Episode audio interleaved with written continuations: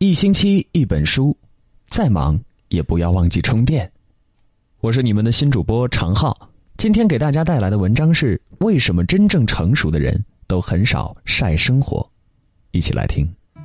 心智越成熟的人，越懂得体谅别人的不易。清末名臣李鸿章，虽位高权重，但为人谦恭有礼，从待人接物中常常能体察他人之不易。有一次，他被紧急派往南京处理公务，经过家乡合肥时，决定抽空去拜望恩师徐子陵。李鸿章和随从到徐府大门口时，门人看清他的花翎顶戴和官服后，吓得赶紧跑着去禀报。看到门人着急忙慌的样子，李鸿珍随即叫停门人，对他说道：“你不要急于通报，能否先借我一套衣服？”一头雾水的门人连忙去找衣服，随从不解其意，问其原因。李鸿章答道：“倘若穿着这身官服去见恩师，则显示了我当官的身份，恩师一定会很有压力。即使我想一叙旧情，他也定会有所顾忌。若是我脱去官帽，换上了便装，恩师肯定会更加放松，亦不至于产生隔阂。”若是常人能如李鸿章一般位极人臣，至少也会荣归故里，衣锦还乡。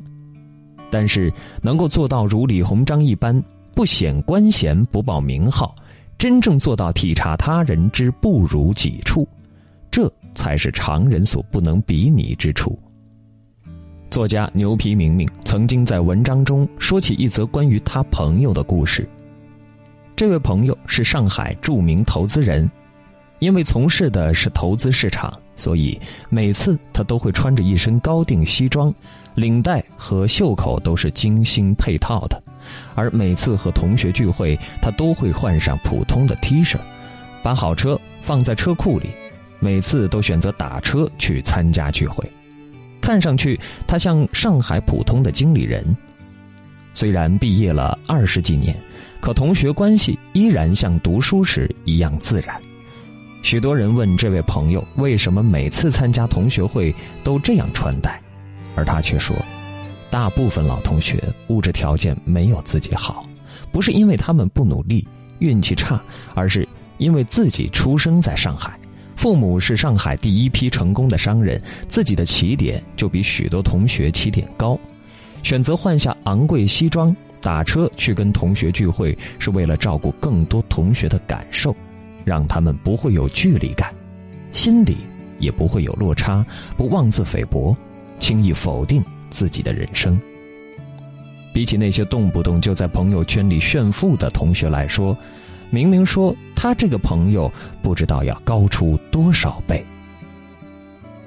村上春树曾经在《没有女人的男人》一书中写道。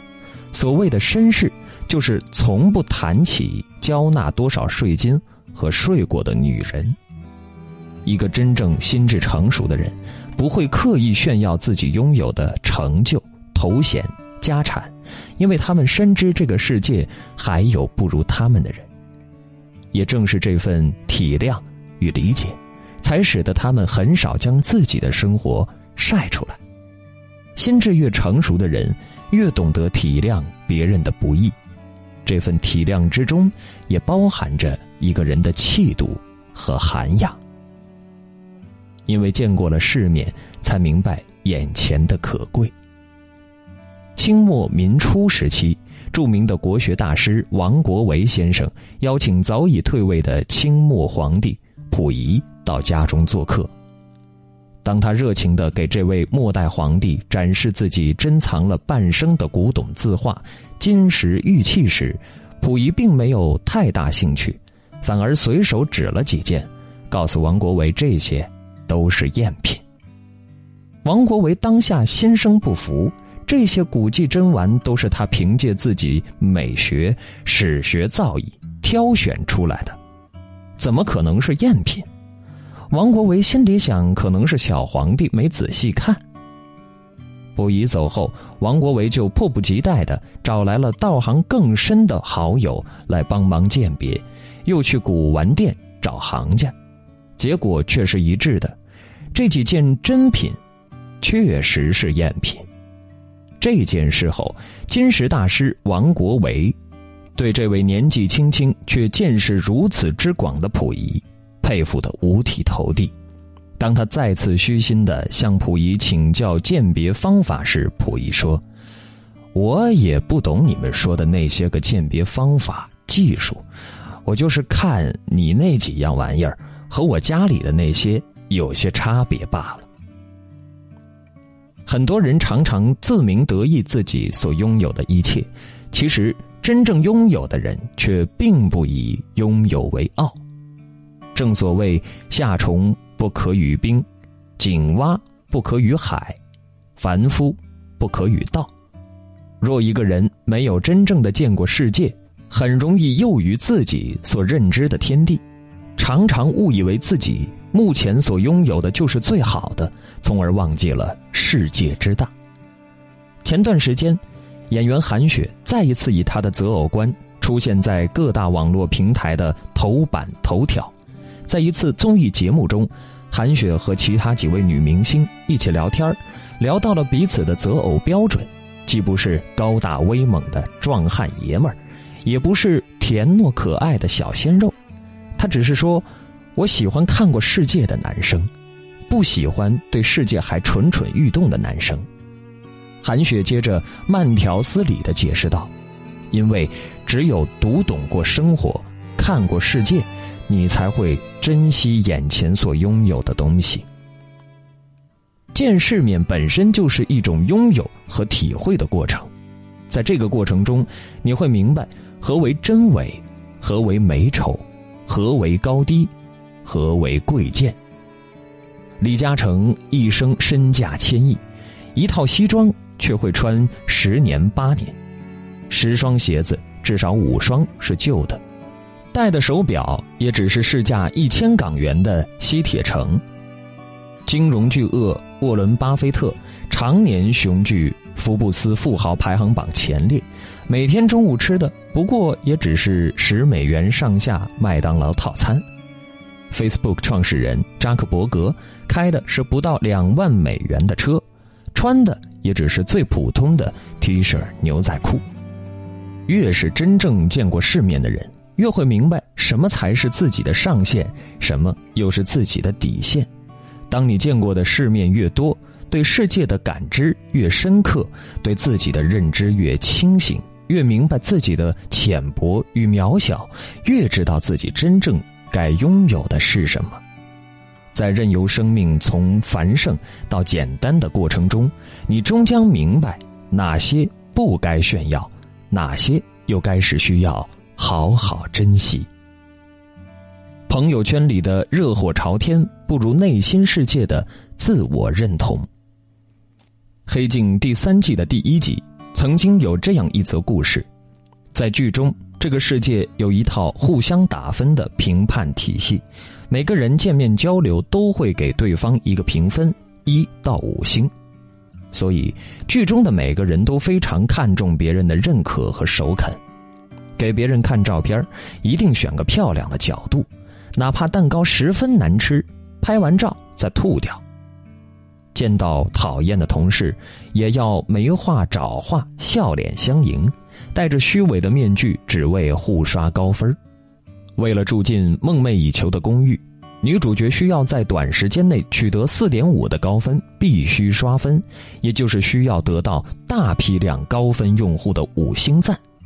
她不顾一切去参加某上流闺蜜的婚礼，这个过程她倒霉的遭遇了航班取消、自驾车无油、蹭车被伤害，最后甚至被闺蜜放弃，分数急转直下。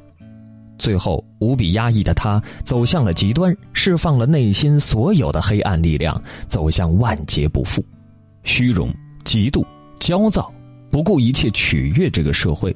在这个过程中，每个人逐渐丧失了自己的心智。有人说，一个人心智成熟的表现之一，就是不再在乎别人对你的评价。很多时候，我们往往所在乎的，却不过是别人随心而出的一句话和一个动作。一个人最大的痛苦，常常是用别人的想法和标准来左右和衡量自己的人生。作家卢璐曾经分享过一个饶有意思的故事：他的一个朋友来上海开会，因为行程很满，为了能够时间优化，他带着作者去了一个行业招待酒会。酒会上的人边吃边吹牛，这个说我们公司准备去拿融资。那个说：“我刚刚从迪拜回来，我们住了一个月的帆船楼。”第三个说：“我们刚刚在上海买了别墅。”正当朋友和作家一脸尴尬的站在角落里的时候，酒会主办公司的老总在人群中发现了他朋友，跑过来敬酒，感谢他朋友能来。老总还亲自赐了一张名片。